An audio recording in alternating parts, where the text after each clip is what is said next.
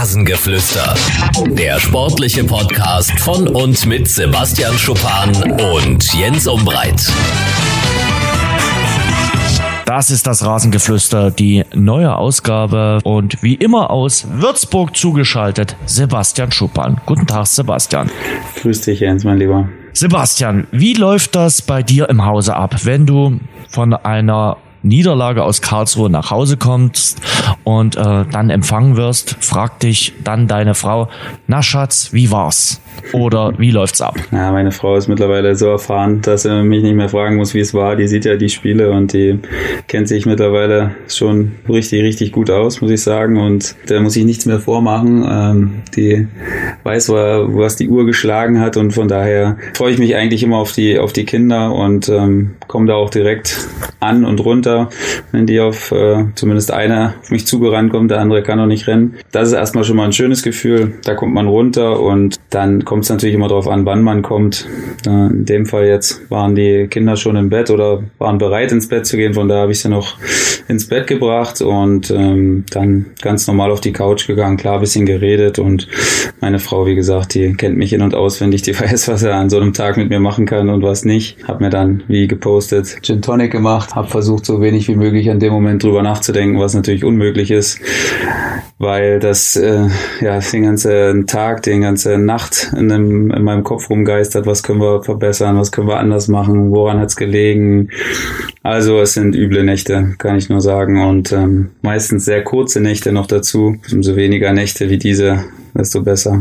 Es gibt den Gin Tonic im Hause Schuppern und bei einigen anderen mit Gurke. Also äh, ich bin schon bei Gin Tonic jetzt nicht der begeisterte Trinker, aber mit Gurke muss gar nicht sein. Aber du nimmst ihn offenbar mit Gurke. Ich trinke den mit Gurke eigentlich ja nur Hendrix mit Gurke, aber hatte ich leider nicht mehr, hatte ich irgendwann mal ausgetrunken, ist mir nicht aufgefallen.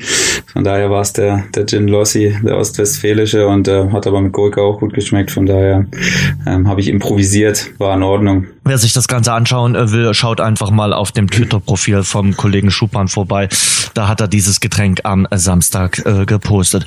Und wenn du dann den ersten Gin Tonic äh, drin hast, dann äh, sprecht ihr auch mal so über 72., 75. Minute oder wird das Spiel dann außen vor gelassen? Nein, wir telefonieren ja eigentlich schon nach dem Spiel, meistens direkt am Anschluss. Und dann erzählst du, wie es war. Naja, dann gehen wir so ein bisschen durch. Meine Frau hat es ja auch gesehen. Also ist ja nicht so, dass die, dass die, dass ich ihr erzählen muss, wie es, äh, wie einige Szenen waren. Sie sieht's ja auch. Und dann tauschen wir uns ein bisschen aus, quatschen ein bisschen drüber. Dann quatschen auch mit meinem Vater meistens nochmal äh, ein bisschen drüber.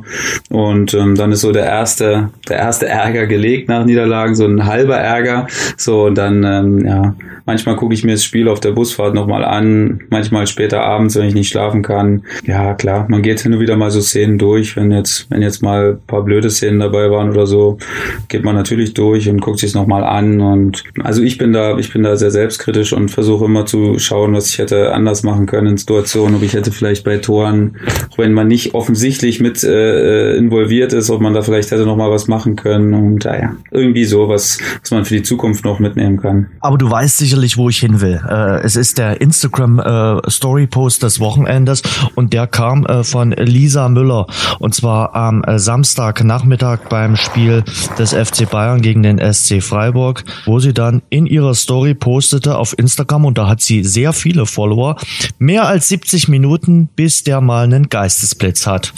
Das hat für eine Menge Wirbel gesorgt. Ich bin hin und her gerissen, sage ich dir ganz ehrlich. Auf der einen Seite sage ich mir, warum soll Lisa Müller nicht einfach mal ihre Meinung sagen? Auf der anderen Seite ist sie nun mal die Frau von Thomas Müller, der mitten in der Öffentlichkeit steht und äh, der momentan natürlich auch viel diskutiert wird und auch Nico Kovac, den, den sie da anspricht, steht in der Öffentlichkeit und auch gerade mitten in der Kritik. Und ich frage mich, hätte den Post gebraucht oder nicht? Sie hat sich ja mittlerweile dafür entschuldigt, auch bei Nico Kovac entschuldigt, aber das Ganze wird natürlich viel diskutiert und du weißt natürlich durch die Blume, was da im Hause Müller diskutiert wird, äh, wenn du diesen Post liest. Ja, ja, erstens muss man sagen, in so einer Situation wie Bayern jetzt ist, brauchst du sowas natürlich wie Fußpilz, gerade so eine, so eine Aktion, also Also klar kann man sich vielleicht, wenn man es von beiden Seiten betrachten möchte, kann man sich sagen, ja, warum soll sie denn halt nicht sowas äh, posten? Aber wie du sagst, das führt natürlich in die Richtung, dass man, dass man denken könnte, Thomas Müller äh, sagt sowas zu Hause auch und sagt, mein Gott, was, äh, was, was soll ich noch machen mit dem Trainer und so. Klar führt das irgendwie dahin, aber ich finde, er hat überragend reagiert, als sie ihn darauf angesprochen haben.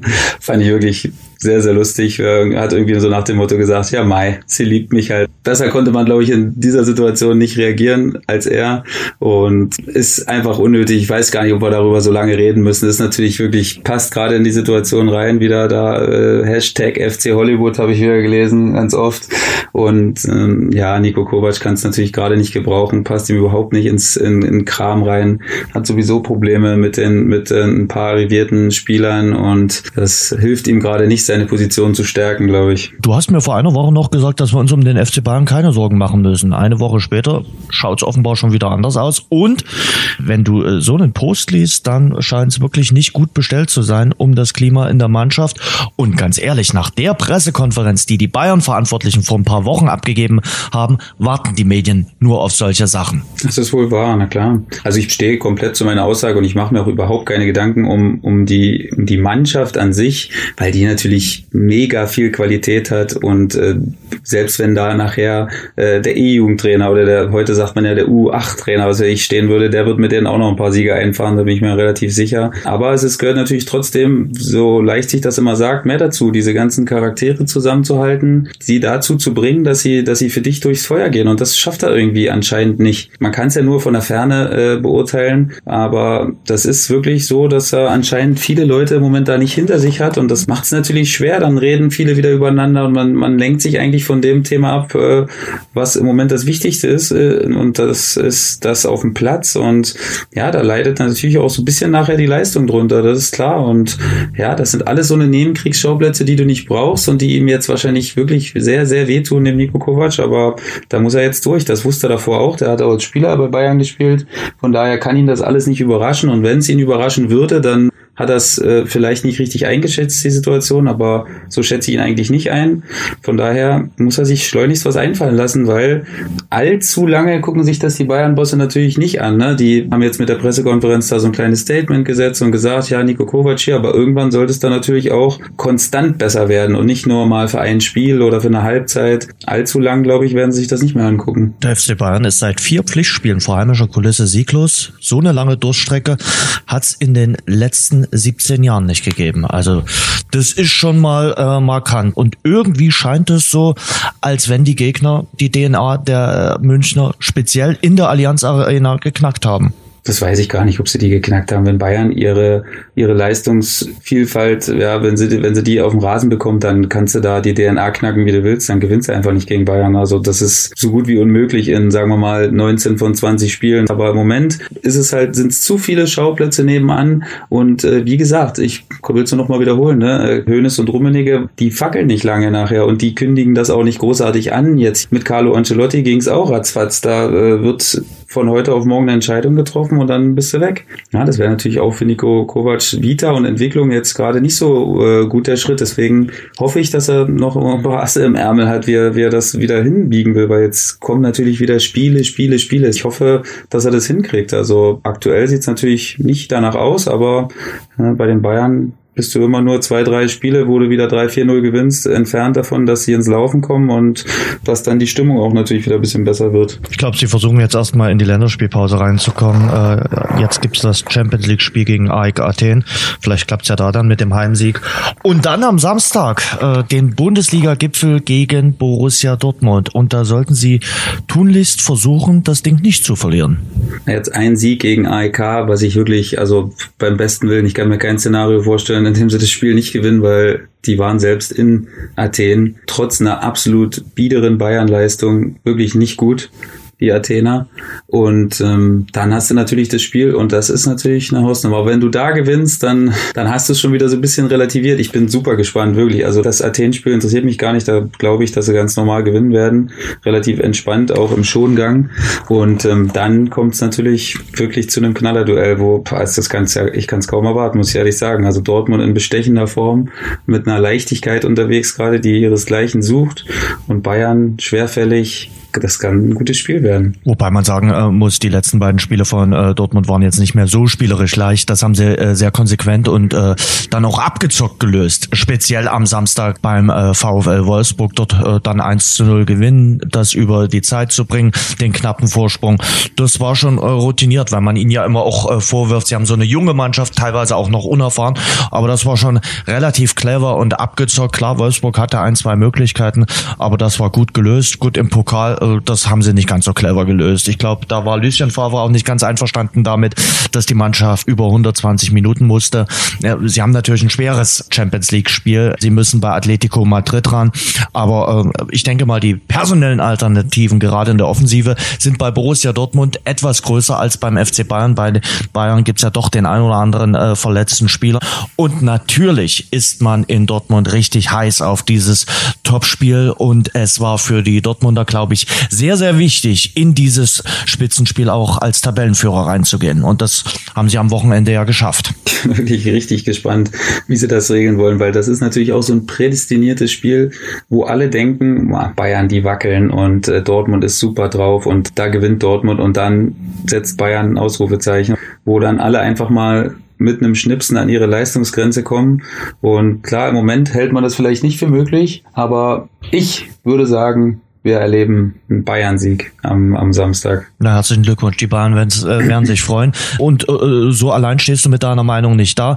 Die Buchmacher sind immer ein guter Indikator und bei äh, den Buchmachern ist auch der FC Bayern Favorit. Für einen Sieg des FC Bayern gibt's glaube ich, für 10 Euro Einsatz 20 zurück und bei Dortmund für 10 Euro Einsatz rund äh, 30 Euro zurück. Also das ist dann mhm. schon ein Unterschied. Man muss ja bedenken, die Dortmunder spielen zu Hause in ihrem Tempel, in ihrem Westfalenstadion.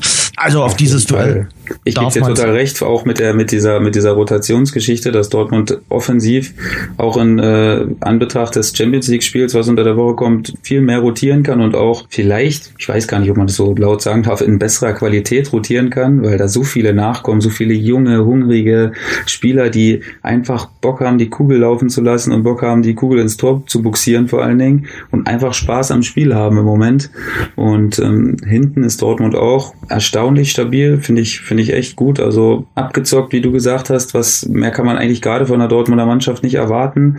Und deswegen macht es die Sache so brisant, ob sie das dann auch in so einem Spiel, weil damals in den beiden Meisterjahren muss man ja sagen, da haben sich die Bayern ja wirklich in allen vier Spielen, glaube ich, dann in diesen zwei Jahren die absolut die Zähne ausgebissen. Und Dortmund hat es immer wieder geschafft, äh, die Bayern zu schlagen in diesen Jahren. Und wenn das denn dies Jahr wieder so werden sollte und die Dortmunder das wirklich gewinnen, dann sind sie, glaube ich, sieben Punkte weg. Das wäre dann natürlich schon mal eine kleine Ansage. Da müssten die Bayern wahrscheinlich auch schon mal schlucken und das könnte dann äh, auch, auch wenn ich das äh, sonst nicht äh, so sage, das Ende von Nico Kovac sein. Ich glaube trotzdem, egal wie das Spiel am äh, Samstag ausgeht, äh, da fällt keine Vorentscheidung jetzt um äh, die deutsche Meisterschaft. Ich glaube, egal wie das ausgeht, äh, die Meisterschaft bleibt dann äh, spannend. Und wenn, wie du es sagst, der FC Bayern gewinnt, dann ja sowieso. Also dann wäre es nur noch ein Punkt zwischen Borussia Dortmund und äh, dem FC Bayern.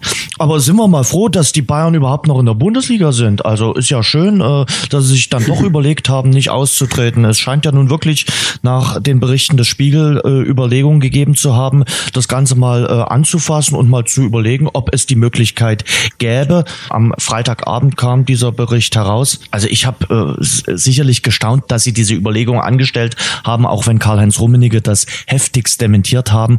Aber ich glaube, die Kollegen, die da recherchiert haben, werden gründlich äh, recherchiert haben. Ich muss dir ganz ehrlich sagen, wir haben ja letzte Woche schon mit Andreas Hock äh, telefoniert. Dieses Thema Super League, was sicherlich irgendwann kommen wird, bereitet mir ganz ehrlich äh, Sorgen. Ich finde die Champions League richtig gut. Da kann man sicherlich auch immer mal wieder über den Modus streiten, ob jetzt nun gleich vier Mannschaften von den großen Nationen dabei sein müssen.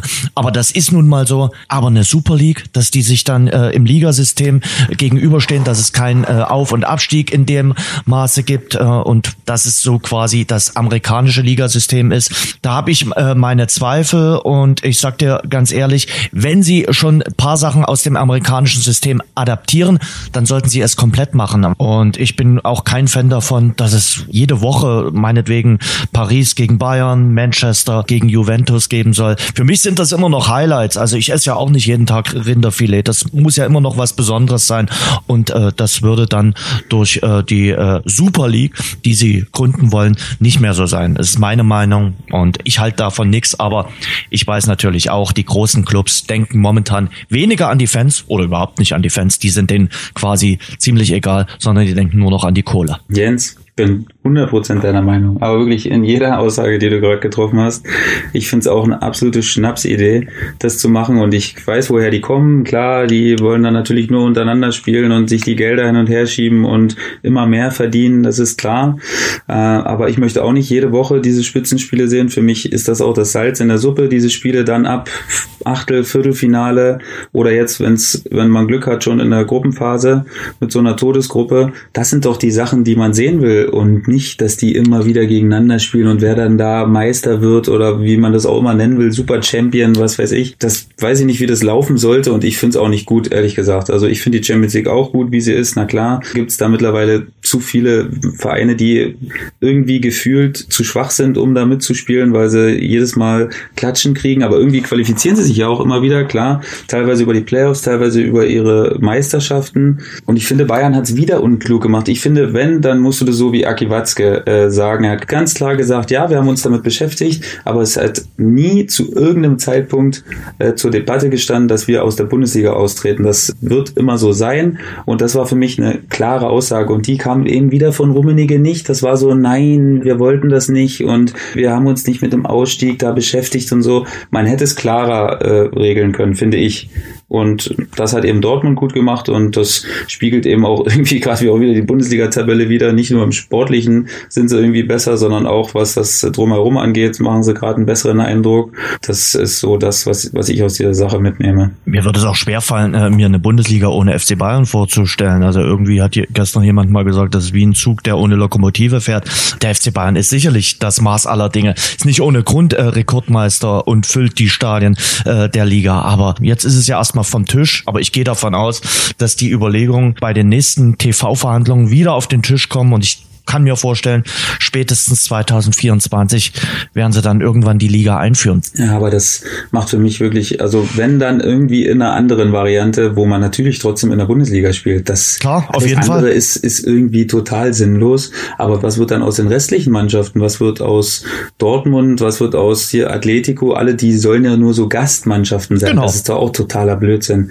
Ehrlich, also sowas, was machen die dann in der restlichen Zeit? Also spielen die dann gegeneinander und äh, spielen aus, wer die Gastmannschaft ist, der dann, die dann, die dann damit antreten darf oder Möglicherweise. Nicht nur um die Mannschaften muss man sich Sorgen machen, auch die von dir vorhin erwähnten Mannschaften, wie zum Beispiel der belgische Meister, der Meister in der Schweiz. Um was spielen die denn dann? Die sind dann noch in der UEFA organisiert und die spielen dann möglicherweise um die Champions League, die aber komplett entwertet worden ist, weil es ja noch die Super League gibt.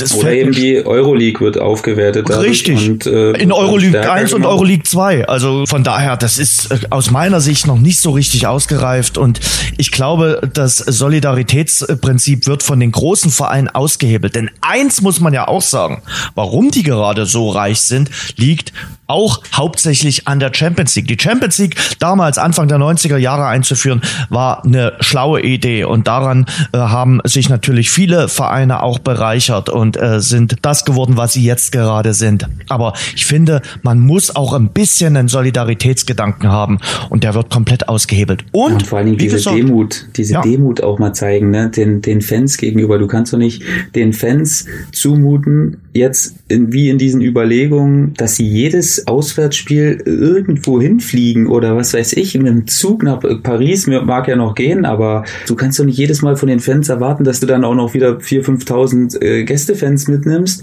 Das ist doch alles Humbug. Das, das geht doch nicht. Du kannst den, den Fans wird schon, wird schon viel zugemutet im Moment. Und das wäre ja dann, wo du nochmal die Latte, aber nicht nur zwei Zentimeter höher legst, sondern da legst du ja nochmal einen Meter hoch. Und dann, wer soll da noch drüber springen? Also das ist, das ist absoluter Humbug. Das war ja am Wochenende auch so ein deutliches Zeichen in zahlreichen Stadien äh, in äh, Deutschland. Da ging es hauptsächlich um den DFB äh, mit Bannern wie ihr kauft euch die Welt, so wie sie euch gefällt. Aber ich glaube, die Fans haben dafür auch ein feines Gespür, was da momentan in der großen Welt des Fußballs abgeht und sind da nicht mit allen äh, Ideen äh, komplett konform und gehen da komplett mit. Und ich glaube, sie überdrehen gerade das Rad, die äh, Großkopferten in den äh, Vereinen und äh, müssen echt aufpassen, wohin es mit dem Fußball geht. Irgendwann sagt der eine oder andere, mir egal, sollen sie halt Fußball spielen, mich interessiert das Ganze nicht mehr. Und dann geht man vielleicht zum Verein um die Ecke, der in der Bezirksliga spielt, aber wo es noch halbwegs äh, ordentlich zugeht. Keine Ahnung, aber ist gefährlich, äh, was da gerade äh, um den Fußball abgeht. Und klar, das sagen wir jetzt schon seit mehreren Wochen hier im Podcast und einige Experten sagen das auch schon etwas länger, aber ich würde sagen, hört die Signale, hört auch mal auf die Fans, hört auch mal auf die äh, Leute, die den Fußball schon länger beobachten. Ähm, das sind keine guten Tendenzen. Überlegt dir die Europameisterschaft mit 24 Mannschaften, die äh, Weltmeisterschaft demnächst. Infantino will das ja jetzt schon äh, 2022 machen äh, mit mit 48 Teams. Wer blickt denn da noch durch? Wer will denn diesen ganzen verwässerten Wettbewerb überhaupt noch sehen? Kein Mensch. Ich sag dir, kein Mensch. Es ist nur eine Gelddruckmaschine. An alle unsere Zuhörer wirklich, schaut euch die Doku, die gestern Abend 21.45 in der AD, glaube ich, äh, gelaufen ist, an, wo Raphael Buschmann, der ja auch äh, hinter diesem äh, Football Leagues steckt, der einer der Journalisten ist, der diese ganzen riesigen Berge von Terabytes von Daten auswertet und die dazu geführt haben, dass man eben jetzt wieder neue Artikel bringt, äh, Woche für Woche und das auseinandergliedert. Und da spielt Infantino natürlich auch eine unfassbar schlechte Rolle. Und da dachte man äh, vielleicht vor ein, zwei äh, Jahren noch, oh Mann, vielleicht ist der jetzt mal anders mitnichten. Also vielleicht sogar noch schlimmer. Deswegen äh, hört euch, wenn ihr dieses Buch von Raphael äh, nicht lesen möchtet, weil ihr irgendwie nicht so Leseraten seid, dann hört euch irgendwie den Podcast an, den er mit Max zum Beispiel, dem Genetzer, mit dem Rasenfunk gemacht hat. Da könnt ihr genaue Informationen darüber haben, was, was da so passiert ist und wie das alles abgelaufen ist. Und ähm, ja, also es ist wirklich ein unfassbares Rad, was sich da dreht. Und wie du sagst, es wird komplett überdreht. Und sogar ich als Fußball, absoluter Fußballliebhaber, der ohne Fußball sich ein Leben ohne Fußball nicht vorstellen kann. Ich gucke im Moment schon lieber zweite und dritte Liga, weil mir das einfach irgendwie ehrlicher ist. Ehrlich, das ist mir irgendwie ein ehrlicherer Fußball. Da ist die Kommerzgrenze zwar auch schon, vor allen Dingen in der zweiten Liga, dann wird natürlich auch schon teilweise ein bisschen überdreht, aber da sehe ich noch ehrlichere Arbeit und ehrlicheren Fußball und damit können sich irgendwie ein paar mehr Leute identifizieren. Wir haben jetzt vor fast 25.000 in Karlsruhe in der dritten Liga gespielt. Das ist schön und ich finde es einfach wirklich ein bisschen romantischer, was das angeht und deswegen die Leute, über die wir gerade gesprochen haben, müssen sich absolut hinterfragen, ob das, ob das der Weg ist, den man einschlagen will, weil irgendwann steht man dann vielleicht doch einsamer da, als man sich das im Moment vorstellen könnte. Das, was äh, Sebastian jetzt erwähnt hat, das versuchen wir dann natürlich auch in den Shownotes zu äh, verlinken, also die Reportage, die in der ARD lief und äh, auch das Buch äh, von Raphael Buschmann werden wir nochmal äh, verlinken für euch. Äh, geht auf unsere äh, Seite rasengeflüster.de.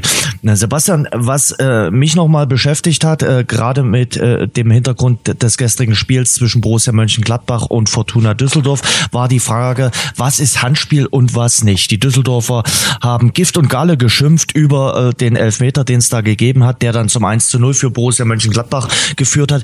Ihr werdet doch immer vor der Saison äh, gebrieft und geschult. Was hat euch denn der Schiedsrichter im Sommer gesagt, was ist Handspiel, äh, wie wird das genau äh, gewertet und was ist kein Handspiel? Ja, es ist ja immer so eine Sache. Ne? Die Schiris haben natürlich dann eine Vorgabe, die von oben kommt und versuchen das in die Vereine mit reinzubringen und versuchen da äh, Hinweise zu geben, wie man sich verhalten soll, aber jeder Trainer gibt natürlich vor dem Spiel auch Hinweise, wie das Spiel laufen soll und das klappt ja natürlich auch nicht immer. Also genauso klappt das mit den Chiris natürlich auch öfter mal nicht. Fußball ist eben ein Spiel, wo du nicht so viel vorhersehen kannst. Da passieren eben dann auch wieder Situationen, die in Grauzonen enden, wo man eben nicht klar definieren kann und man wird wahrscheinlich nie da eine klare Definition kriegen, aber man hat natürlich gesagt, man achtet immer darauf, ist der Arm unter Spannung oder ist er locker. Wenn wenn du den Ball gegen den Arm oder gegen die Hand kriegst und man sieht, die fliegt danach irgendwo rum und äh, war locker, dann hat man das wahrscheinlich nicht erwartet und äh, deswegen geht man da oft von einem unabsichtlichen Handspiel aus und wenn eben der Arm Spannung hat und der Ball richtig da wieder zurückfliegt davon und dann geht man eben davon aus, dass man erwartet hat, dass der Ball gegen die Hand gehen könnte und dass man dann quasi gegenspannt. Und die haben auch gesagt, man muss aufpassen bei Tacklings. Es ist ja schon ein Phänomen, wenn jetzt jemand, ich mache das ja selbst, wenn ich außen verteidige und jemand versucht zu flanken, dass ich dann die Arme hinter den Rücken äh, nehme, um nicht den Ball gegen die Hand zu kriegen, weil manchmal kannst du es ja eben auch von, wenn einer von drei Metern flankt, scharf und der haut dir das Ding gegen die Hand, da kannst du von unabsichtlich, absichtlich sprechen, das ist halt schwer, den Arm wegzuziehen. Deswegen behalte ich es auf dem Rücken, aber wenn du eben grätsch zum Beispiel oder eine Eingabe durch eine Grätsche verhindern willst, dann ist es unmöglich. Versuch mal zu grätschen und die Arme unten zu lassen. Das ist ja auch eine Gleichgewichtssache, die, die da noch dazu kommt. Und äh, von daher ist es immer sehr schwer und ich will da auch ehrlich gesagt nicht in den Haut der Schiedsrichter stecken, weil das ist wirklich echt eine schwere Sache, das in Millisekunden zu entscheiden. Jetzt haben wir natürlich in der ersten Liga den äh, Videoassistenten, der das dann nochmal nachschauen kann. Aber ich äh, verstehe die Düsseldorfer, auch äh, wenn es jetzt natürlich äh, eigentlich eine glasklare Sache für Gladbach war und man kann jetzt natürlich äh, drüber streiten, ob da Elfmeter jetzt da irgendwas verändert hätte. Klar war die einzelne Führung, ist natürlich, ist natürlich ein wichtiges Tor im Endeffekt, aber ja, das war dann doch ein ganz klares Spiel für Gladbach. Aber ich kann, wie gesagt, die Proteste verstehen, weil es wirklich eine schwammige Definition ist. Du kannst nicht 100 Punkte darunter schreiben. Das, das geht nicht. Du kannst es nicht absolut felsenfest äh, definieren, weil ich glaube, es ist nicht möglich. Es gibt zu viele unterschiedliche Situationen, die passieren können. Didi Hamann hat gesagt, klare Fehlentscheidung. Und äh, die hätte dazu geführt, äh, dass Düsseldorf dann am Ende verloren hat. Weißt du, wer für mich momentan äh, die Mannschaft der Stunde ist in der Bundesliga? Haben wir noch gar nicht drüber geredet. Das ist RB für mich. Nee, Eintracht Frankfurt. Eintracht Frankfurt ist für mich richtig stark. Die spielen europäisch richtig gut und die spielen auch in der Bundesliga richtig stark. Freitagabend 3-0 gewonnen beim VfB Stuttgart. Und weißt du, warum sie von mir gelobt werden? Weil ich vor der Saison mir Sorgen gemacht habe um äh, Eintracht Frankfurt. Gedacht habe, oh, die müssen aufpassen, dass sie nicht so das äh, Schicksal des ersten FC Köln ereilt. Die haben ja mit neuem Trainer dann angefangen, die Frankfurter. Da sah es zu Beginn gar nicht gut aus. Erinnere dich, Super äh, Cup ganz klar verloren gegen den FC Bayern. Erstes Ligaspiel in Freiburg verloren. Da hat man schon gesagt, hm, die Tage von Adi Hütter sind möglicherweise gezählt.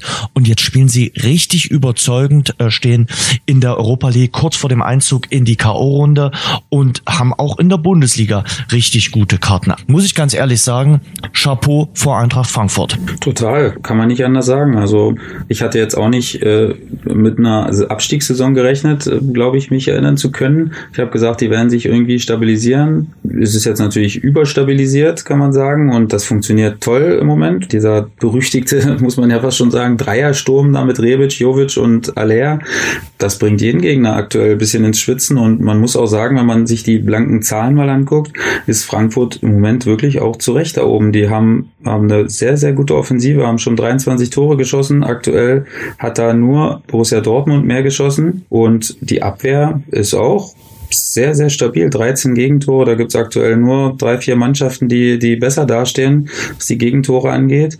Und ähm, das zeichnet dann im Endeffekt eine Mannschaft aus, die, die um die internationalen Plätze mitspielt. Und klar, Frankfurt, Bremen, muss man sagen, sind die Mannschaften, die da absolut gerade äh, überraschen. Bremen hat jetzt natürlich gerade einen Mini-Hänger, aber gut, trotzdem sind sie Fünfter und Sechster. Freue mich wirklich, weil das zwei Mannschaften sind, die ich sehr gern sehe, weil auch so ein unglaubliches Fanpotenzial da ist und eine Euphorie wie die damit umgehen und wie die das feiern, finde ich echt gut, muss ich sagen. Beim VfB Stuttgart gibt es ja jetzt auch einen Aufwärtstrend. Äh, zweimal 0 zu 4 verloren gegen äh, Dortmund und gegen Hoffenheim. Jetzt am letzten Freitag nur äh, 0 zu 3. Ja, äh, du Zyniker, Jens. Aber äh, apropos VfB Stuttgart, was sagst du äh, zur möglichen Verpflichtung, die ja jetzt diskutiert wird von Jürgen Klinsmann? Halte ich für nicht schlecht. Also Klinsmann ist äh, Schwabe, Klinsmann ist äh, echt verbunden mit dem VfB und ich glaube, Reschke ist momentan nicht außen vor von der Kritik. Also äh, mhm. äh, da hat sich natürlich natürlich äh, jetzt äh, ein, ein paar äh, Eigentore geleistet in den letzten Wochen. Total. Also ja, hat sich selbst ein bisschen ins Ausbuxiert damit, mit seinen Aussagen und mit seinen äh, auch Personalentscheidungen, die man jetzt, äh, die man jetzt getroffen hat. Klar, Markus Weinzierl ist natürlich denkbar ungünstig gestartet und hängt da jetzt wirklich mit selbst null geschossene Tore. Das ist, das ist vor allen Dingen die eine Horrorzahl. Also ich meine, dass du drei Spiele verlierst, okay, soll nicht passieren, aber kann natürlich mal passieren, aber als Einstand, wenn alle Spieler höchst motiviert sind und alles, alles zeigen wollen, dann gewinnst du halt wahrscheinlich trotzdem irgendwie mal ein Spiel dann, aber im Moment sieht es natürlich überhaupt nicht danach aus und klafft jetzt schon eine kleine Lücke, muss man sagen, ne? Zwischen den drei, die Hunden sind, von äh, Hannover mit sechs Punkten und dann kommt Nürnberg schon mit zehn Punkten, das sind schon aktuell schon vier Punkte. Und für Stuttgart sind schon fünf und äh, mit deren, mit deren aktueller Spielweise äh, fühlen sich fünf Punkte dann natürlich äh, fast schon wie zehn an. Also das musst du erstmal wieder aufholen. Das ist schon allein ein Kraftakt, das zu schaffen. Und jetzt noch die Länderspielpause dazu. Wenn du wieder nicht gewinnst, dann brennt im Schwabenland. Gehen wir mal runter in die Liga, wo der VfB Stuttgart nicht wieder hin will, in die Zweitliga. Ich sag mal ganz ehrlich, äh, Union Berlin, äh, vielleicht sagt den, der ein oder andere den Köpenicker nochmal, nur mit Unentschieden, man bleibt zwar ungeschlagen, aber nur mit Unentschieden wird es schwierig aufzusteigen. Wir haben jetzt das vierte Mal in Folge in der zweiten Liga Unentschieden gespielt. Eins zu eins bei Jan Regensburg. Also ist ja schön und gut, wenn man ungeschlagen bleibt, aber dann mal lieber eine Niederlage mehr und dafür vielleicht auch mal ein gewonnenes Spiel mehr. Ich, ich hoffe, es ist durchgedrungen äh, bis an die alte Försterei, dass wir mittlerweile die Drei-Punkte-Regel haben. Ich finde es ein bisschen schwierig, äh, wenn man sich immer darauf verlässt, ja, wir haben nicht verloren, wir haben unentschieden gespielt. Da kann man sich dann auch ein bisschen in, in die Tasche lügen und irgendwann ist das Glas Wasser nicht mehr halb voll, sondern auch halb leer bei einem Unentschieden. Ja, aktuell kann man ja noch relativ, oder nicht relativ, kann man noch super Klar, auf jeden sein, Fall, ne? also aktuell schon, aber wenn du immer nur unentschieden spielst. Irgendwann solltest du dann auch mal wieder gewinnen. Die Unentschieden sind so lange gut, wie, also bis du, bis du weiter gewinnst natürlich. Also bis du danach wieder gewinnst, dann kannst du natürlich auch mehr daraus ziehen. Dann sagst du so und so lang ungeschlagen und die Brust wächst wieder.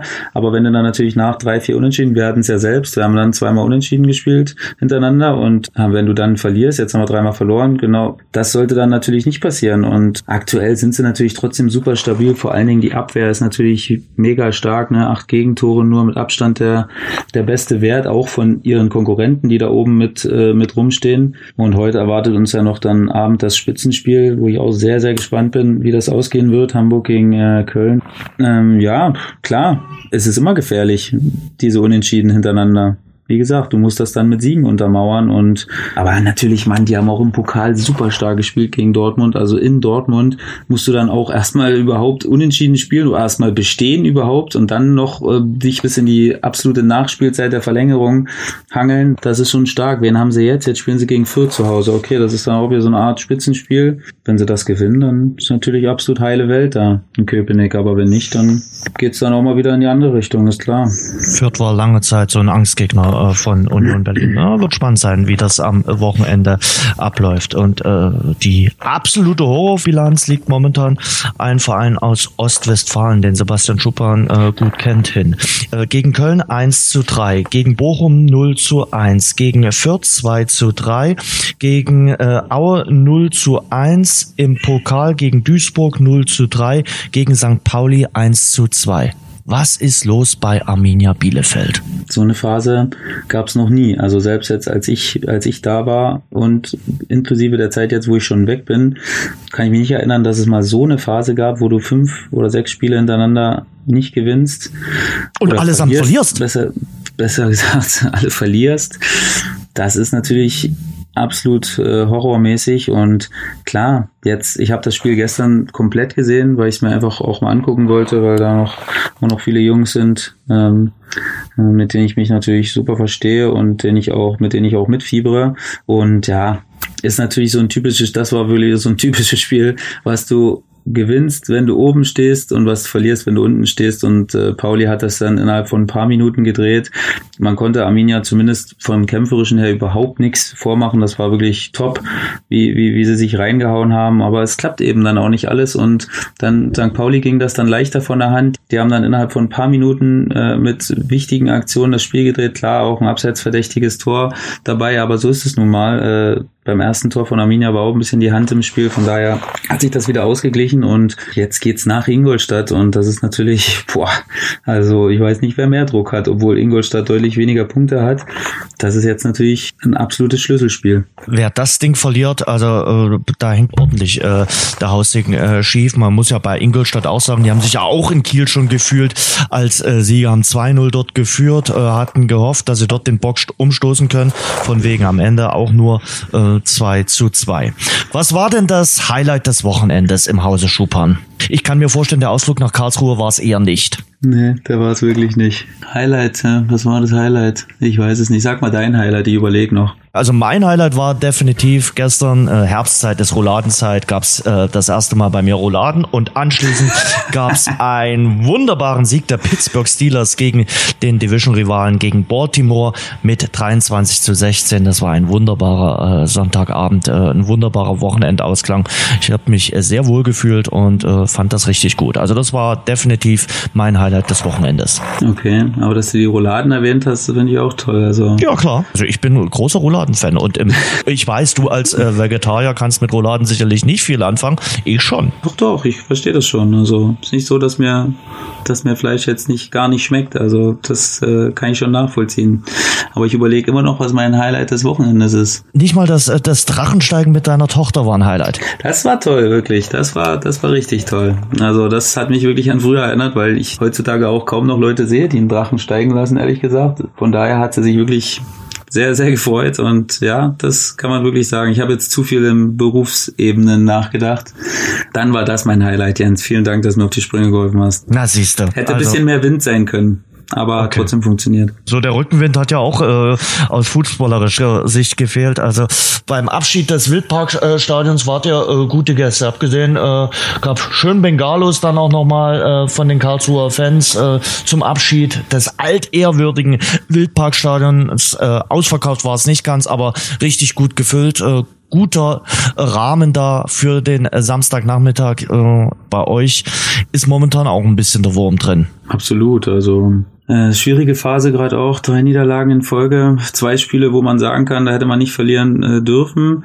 Und jetzt aber absolut biedere erste Halbzeit wirklich nicht gut gespielt und auch nicht gut reingekommen und ja, hat uns Karlsruhe so ein bisschen äh, fast schon beeindruckt in den Zweikämpfen, obwohl sie jetzt auch nicht so, die haben jetzt auch nicht zelebriert, die hatten ja auch nicht die beste Phase davor. Äh, von daher war es eher so ein typisches Drittligaspiel, wo wir dann ein, ein blödes Gegentor wie immer in den letzten Wochen kriegen. Also das zieht sich gerade wie ein roter Faden durch, dass die Gegentore, die wir fangen, dann auch irgendwie immer faule Eier sind, die total unnötig sind. Äh, welche Tore sind schon unbedingt nötig, muss man ja auch mal dazu sagen. Und äh, ja, jetzt haben wir natürlich ein, ein, Spiel, wo ich gut finde, dass wir das haben, weil äh, gegen Zwickau, was ein absolut typische, wenn man das so sagen kann, und das meine ich nicht negativ, typische Drittligamannschaft ist, die absolut, absolut über die Mentalität kommt und absolut keinen Spielraum für irgendwelche äh, Fehler in der Einstellung äh, lässt. Ich weiß, du hast ja schon ein paar Mal gesehen, also das geht, da geht ganz viel über Einstellung und über Charakter und über Rammeln und äh, Arbeiten, Arbeiten, Arbeiten und die verdienen sich dann eben oft auch die Punkte durch, durch die Arbeitseinstellung und durch die Einstellung zum Spiel und von daher glaube ich, ist das, ist das das für uns ein guter Gegner, weil da können wir uns zu keiner Sekunde erlauben, auch nur nachzudenken, dass, dass das irgendwie äh, ein Spiel wird, was wir da, zu Hause locker gewinnen. Also davon sind wir sowieso weit entfernt gerade. Deswegen, ich finde es gut, dass wir Zwickau haben. Ja, Zwickau äh, hat momentan aber auch so einen kleinen Hänger.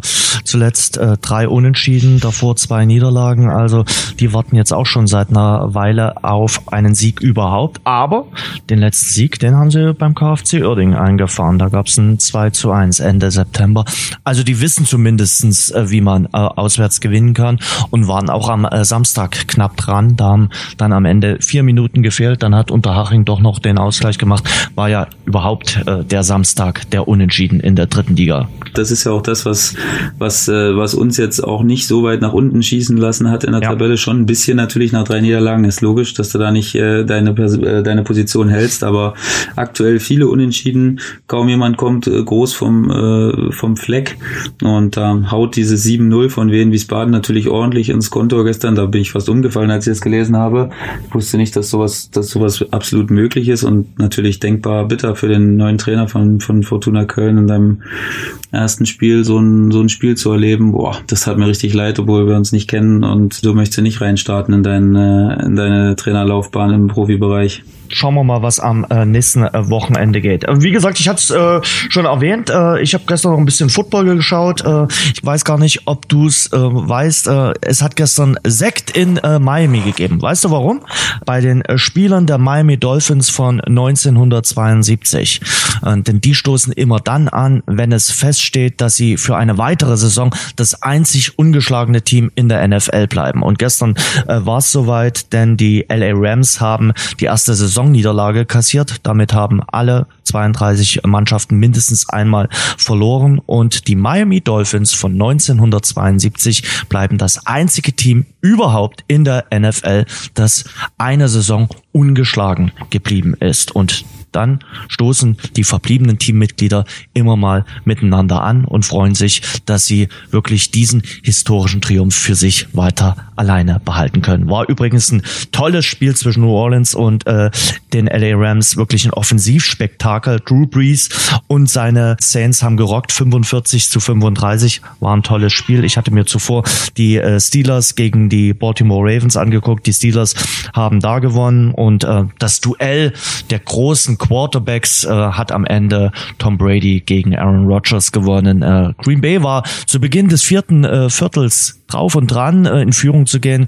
Dann haben sie sich ein Turnover geleistet und dann haben die Dinge mal wieder ihren Lauf genommen und äh, New England hat gewonnen. Im Basketball habe ich so ein bisschen den Eindruck, äh, weder Cleveland noch äh, LeBron James und äh, die LA Lakers haben so den richtigen Move gemacht. Also Cleveland kommt gar nicht in die Pushen, die haben ja jetzt so, sogar schon den Trainer rausgehauen, aber mit LeBron und den LA Lakers, das funktioniert auch irgendwie noch nicht so richtig. Ja, das ist aber ein Phänomen, was, was äh, LeBron James in den letzten Jahren immer mal wieder gezeigt hat, dass wenn er die Mannschaft gewechselt hat, dass es da doch relativ große Anpassungsprobleme gibt, weil es natürlich für alle Spieler erstmal was Besonderes ist, mit LeBron zusammenzuspielen und zweitens er dann doch einen relativ eigenen Führungsstil und Spielstil hat, an den man sich, glaube ich, erstmal gewöhnen muss. Und es ist, man muss es dazu sagen, das erste Mal, dass er überhaupt mit so einer ganz jungen Mannschaft zusammenspielt. Ne? Er hat natürlich in den letzten Jahren immer mit Mannschaften gespielt, wo er sich das so ein bisschen mitgepuzzelt hat, äh, wo er sich Ältere dazugeholt hat, Veteranen, die wissen, worum es geht, wo er nicht groß erklären muss.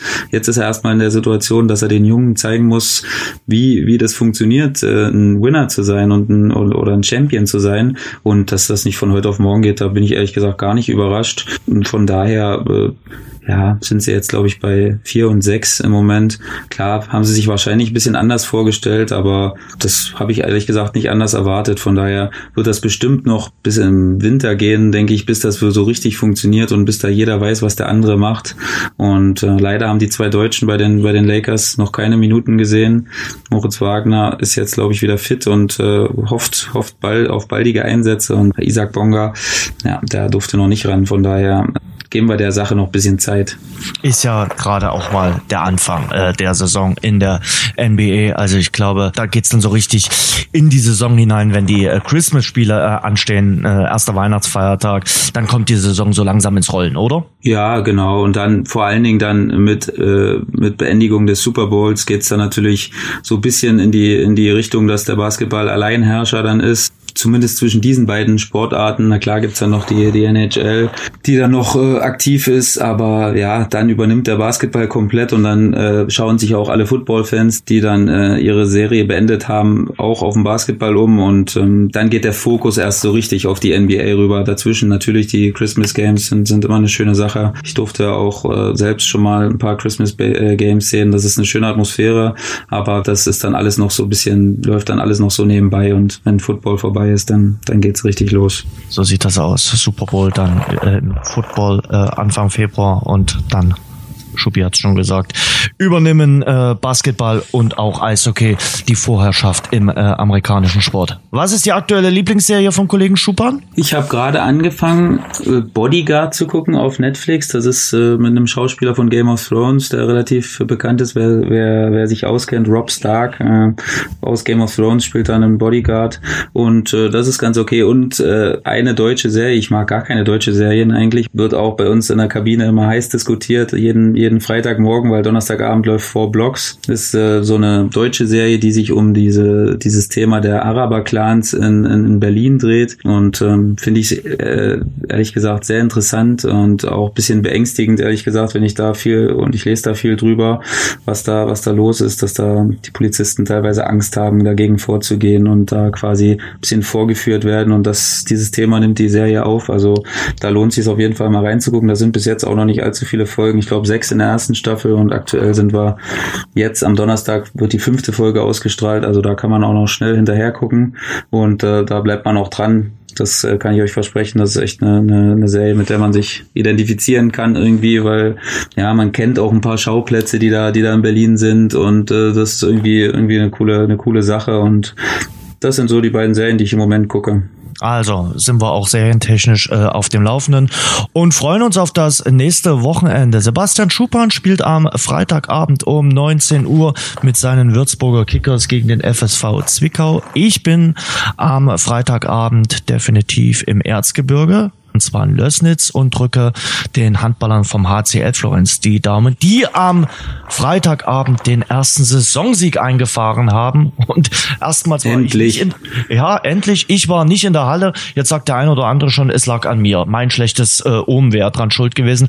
Ähm, ich gebe der ganzen Sache am Freitagabend eine weitere Chance. Dann gibt's das Sachsen-Derby in äh, Lößnitz gegen den EAV Aue und äh, Sonntag darauf spielen sie dann schon wieder und zwar zu Hause gegen die Rhein Vikings und zwischendrin bin ich noch im Rheinland, denn der erste FC Köln spielt gegen Dynamo Dresden und das ist definitiv eins der großen Auswärtshighlights in dieser Saison. Stimmung in Köln immer ganz, ganz großes Kino. Werden viele Dynamo-Fans mitreisen, wird wahrscheinlich ein toller Samstag werden. Und wenn es gut läuft, gucke ich mir am Samstagabend auch noch ein anderes Spiel an. Köln war immer für mich ein absolutes Highlight, auch als wir damals mit Dynamo immer in Köln gespielt haben, haben wir auch immer gut gespielt, kann ich mich erinnern und war wirklich, ich finde die Stimmung in Köln großartig. Wenn wir noch mal kurz, ganz kurz auf Dynamo zu sprechen kommen können, mich hat's wirklich gefreut und ich finde, ich weiß gar nicht, ob das in Dresden äh, so beachtet wird. Sören Gonter ist zurück und der spielt so aktuell, als wenn man sich nicht vorstellen könnte, dass der ein Jahr verletzt gewesen ist und man kann das auch gar nicht hoch genug einschätzen, weil wenn man sich das mal vorstellt, du warst ein Jahr verletzt, dass du dann so so ablieferst und äh, wirklich so spielst, als wenn du kaum weg gewesen wärst. Und klar, passieren da und wieder mal ein paar Sachen, wo du, wo du, wo du dich noch nicht eingegroovt hast, aber also Chapeau, muss ich ehrlich sagen, nach so einer langen Zeit und jetzt so selbstverständlich da zu spielen und, und die Mannschaft da hinten mit zusammenzuhalten, finde ich wirklich cool, muss ich ehrlich sagen die Achse der Erfahrenen bei Dynamo Dresden ist schon richtig gut. Mit Gonter, mit Hartmann, mit Ebert. Äh, das funktioniert äh, gut. Und auch auf die Achse wird's am Samstag in Köln ankommen. Und wie du schon gesagt hast, ja, Köln ist auf jeden Fall immer ein, ein Spektakel, stimmungstechnisch ganz, ganz weit äh, von in Liga 2.